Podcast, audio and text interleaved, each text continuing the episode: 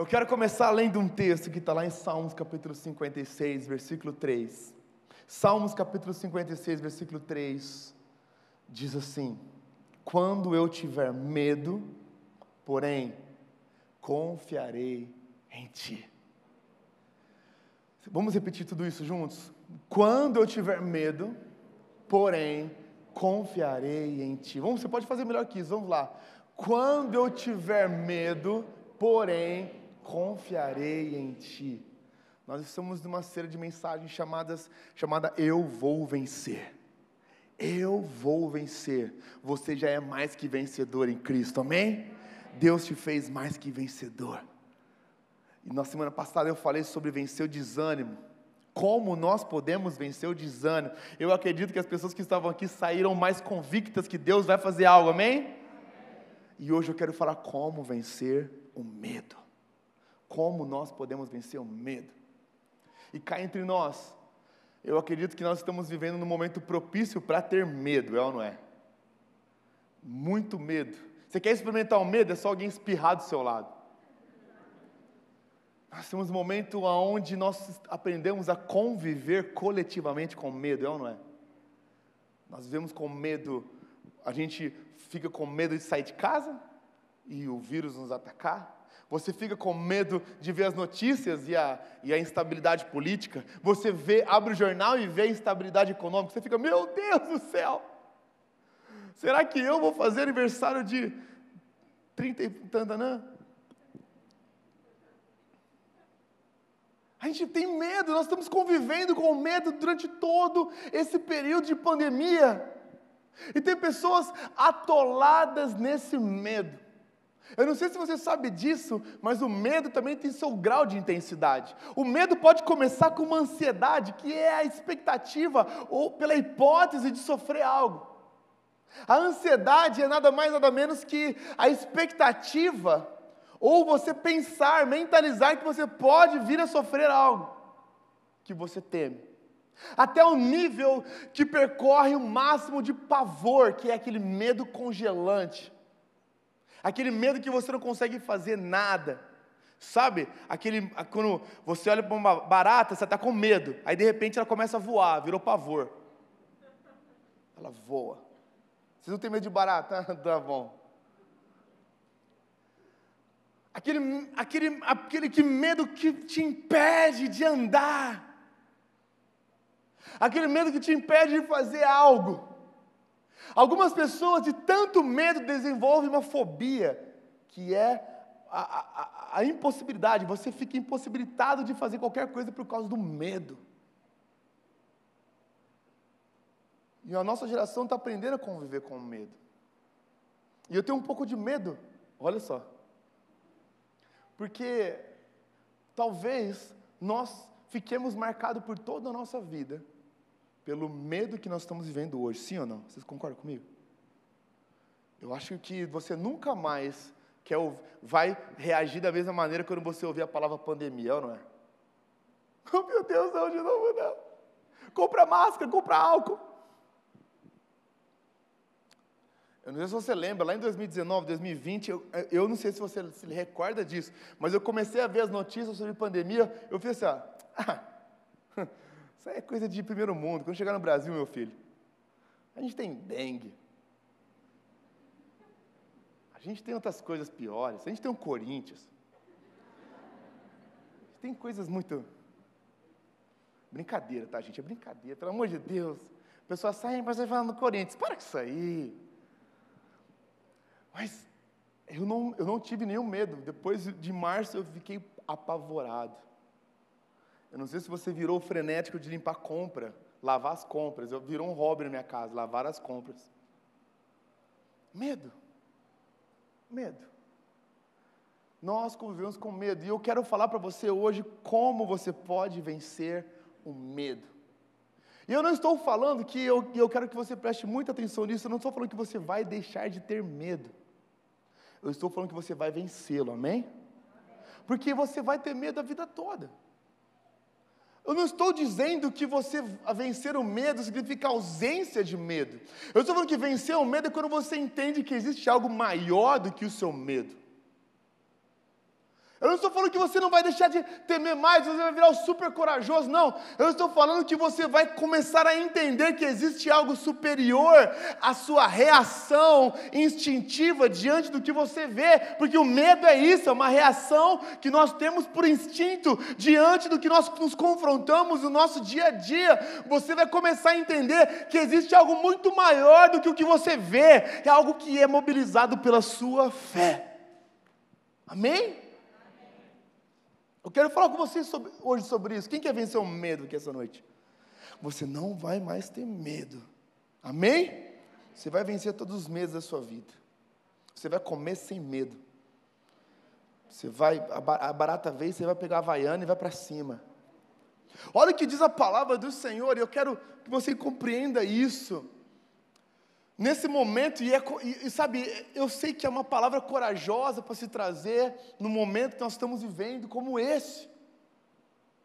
No momento que nós estamos vivendo como esse, é uma palavra corajosa para se trazer, falar, vença o medo.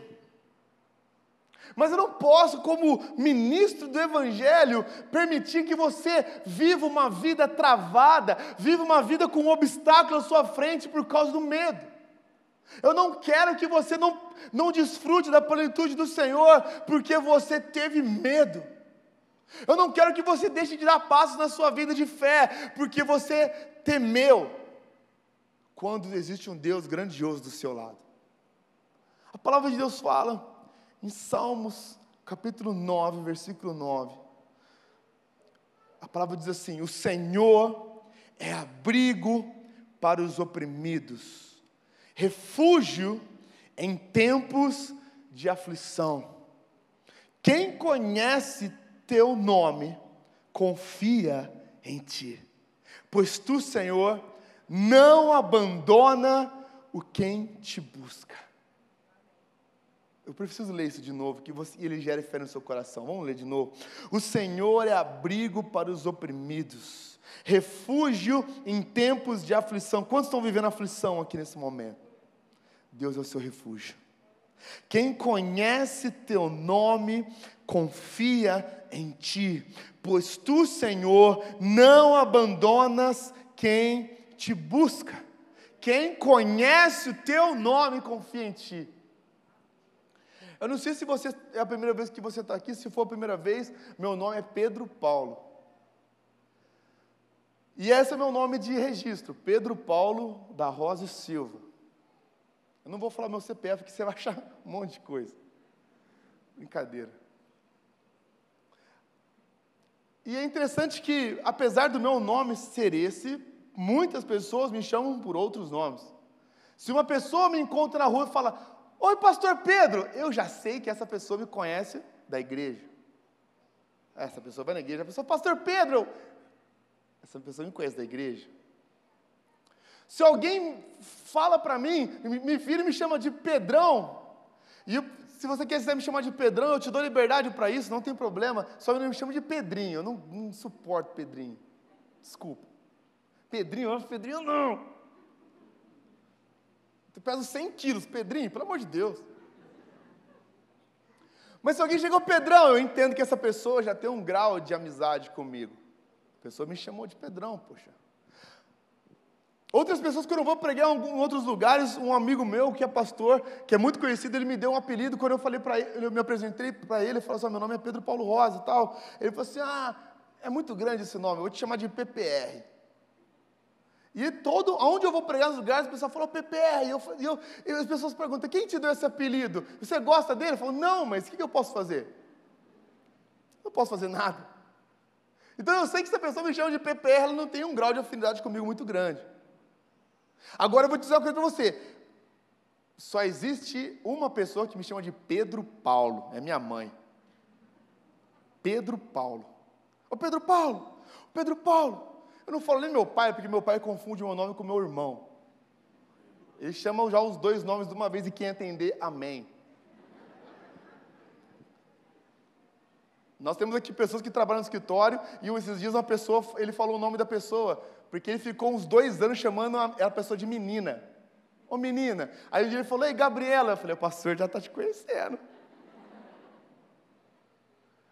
Mas minha mãe me chama de Pedro Paulo.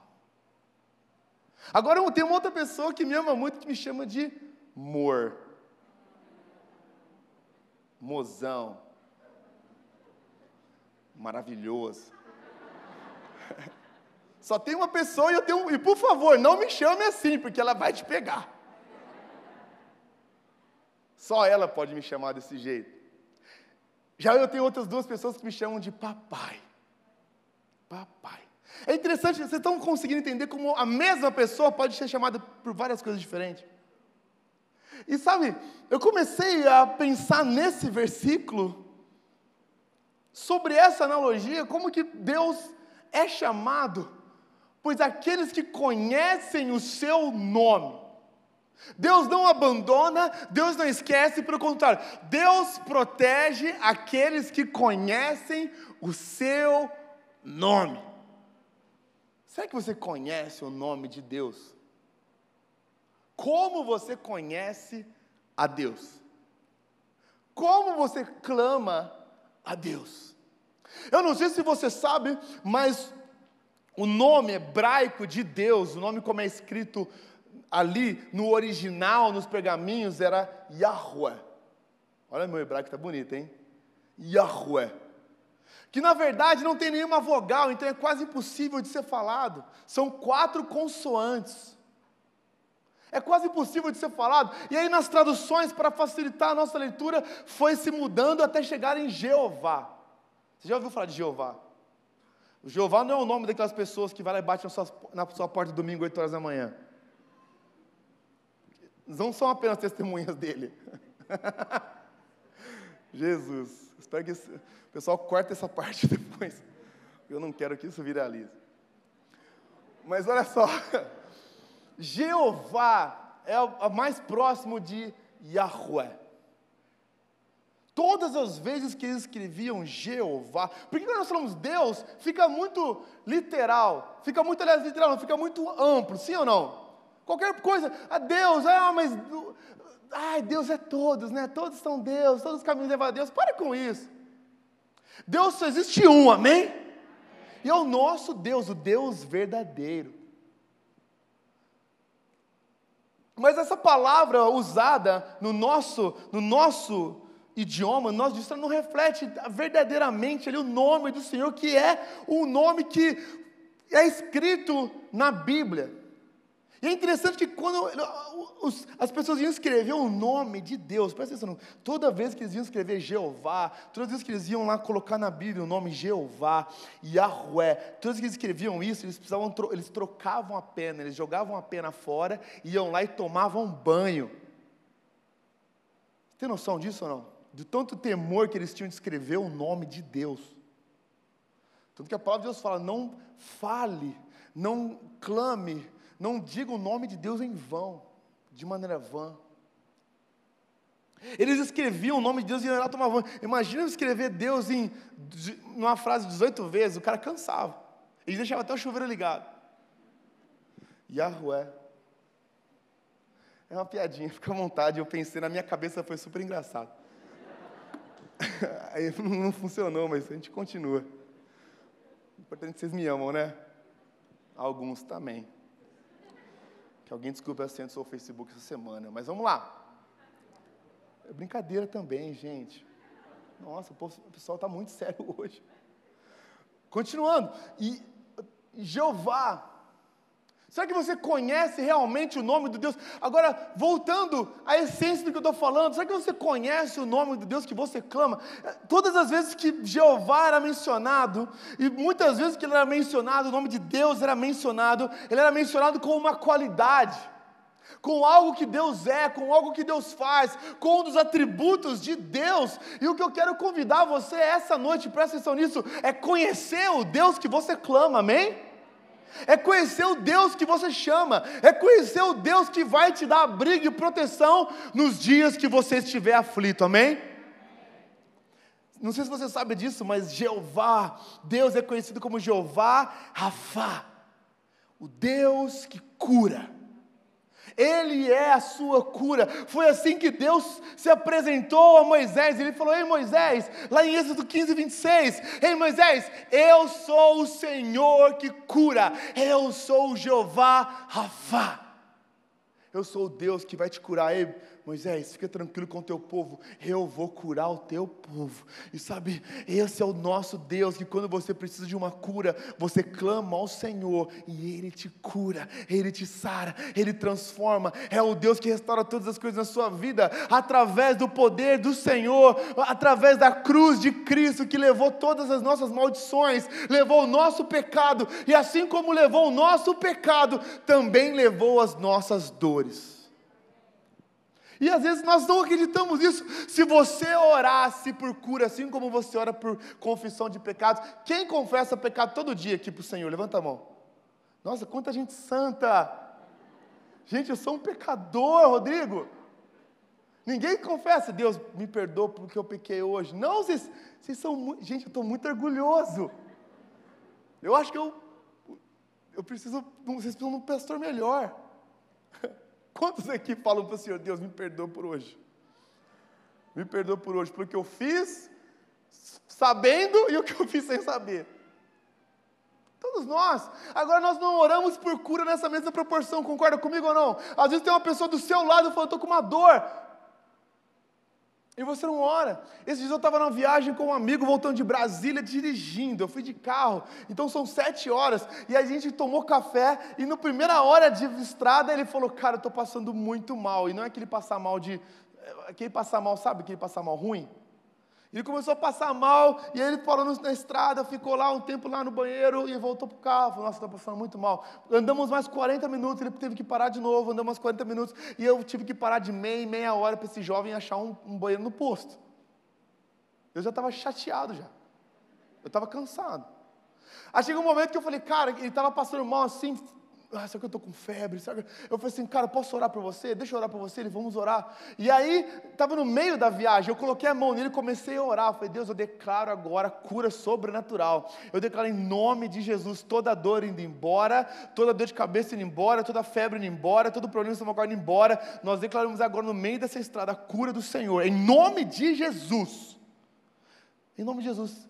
Ficamos mais três horas e meia dirigindo e ele Falou, Pedro, eu não estou com vontade mais nenhuma de ir no banheiro. A minha dor passou. Eu falei, vamos testemunhar.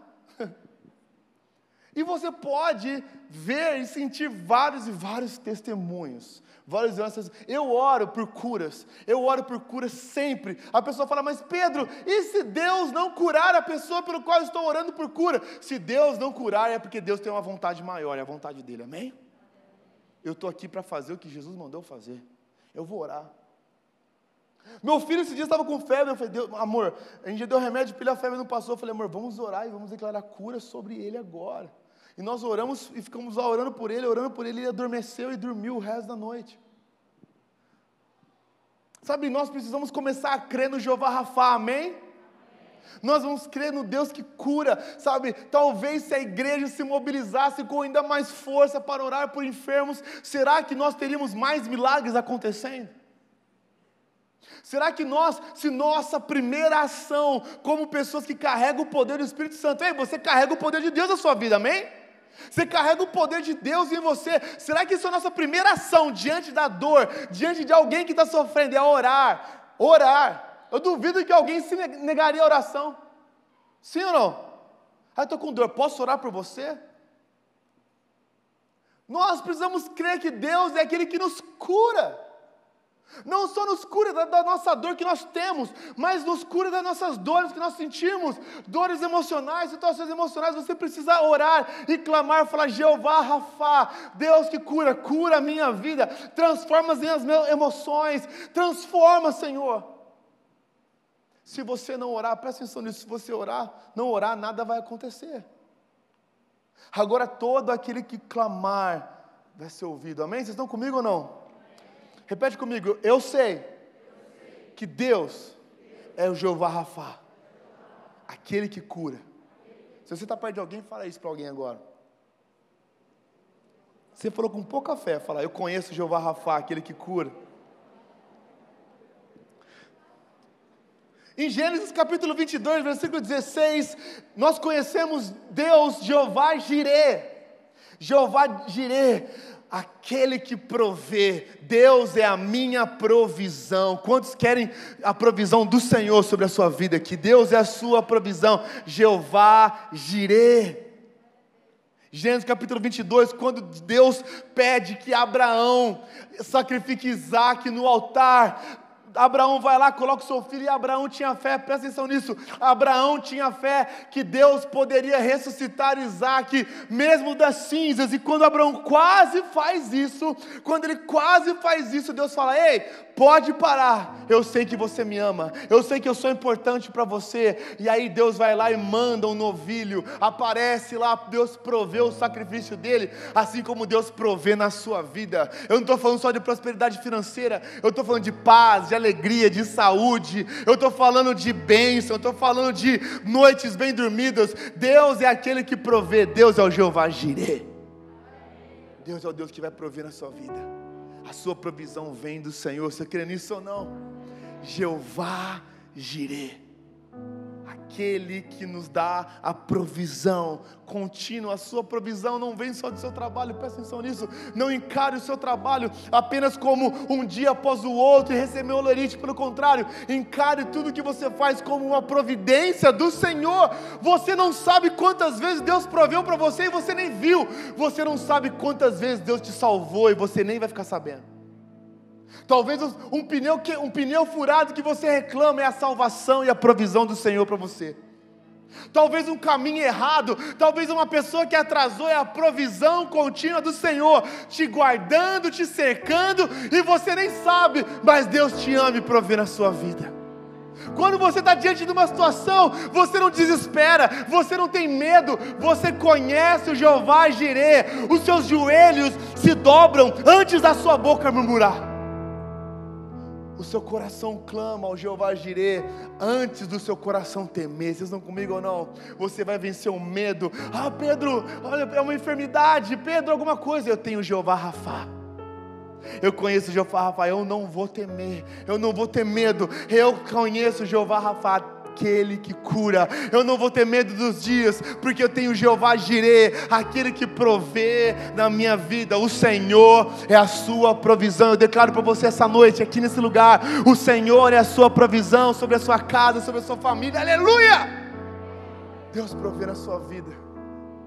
Deus provê. Eu quero experimentar da provisão contínua e abundante do Senhor. Quantos querem aqui? Você precisa clamar todos os dias que você acordar, você fala: Deus, eu estou acordando, eu vou para o meu trabalho, mas Deus, eu sei que quem provê é o Senhor. Quem vai me dar saúde é o Senhor. Vocês estão comigo ou não?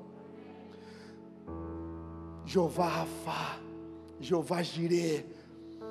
Sabe, lá em 1 Samuel capítulo 17, 45, nós conhecemos o Jeová Sabaote. Jeová Sabaote é o Deus é o Deus Senhor dos exércitos, o meu Deus é o Senhor dos exércitos, é aquele que luta as minhas batalhas, aquele que vence as minhas guerras, sabe? Em 1 Samuel capítulo 17, Davi está levando comida para os seus irmãos, presta atenção nessa história. Davi está levando comida para os seus irmãos quando um gigante desafia o exército de Deus, Golias. Golias desafia o exército do Senhor. E, e aí, Davi um menino olha para ele, presta atenção nisso, e ele, um menino diz: Você vem. Aí Davi vai, Davi vai enfrentar Golias, um menino vai enfrentar um gigante, e o gigante lá falava contra o povo de Deus, falava contra Davi, falou assim: Davi, eu vou rasgar você, eu vou decepar você e vou colocar sua carne para ser comida pelos corvos, pelos lobos. E aí Davi vira para ele e fala: Você vem a mim com uma espada, uma lança e um dardo, mas eu vou enfrentá-lo em nome do Senhor dos Exércitos. Eu vou enfrentá-lo em nome de Jeová Sabaote, o Senhor da guerra. O que acontece? Davi lança uma pedra.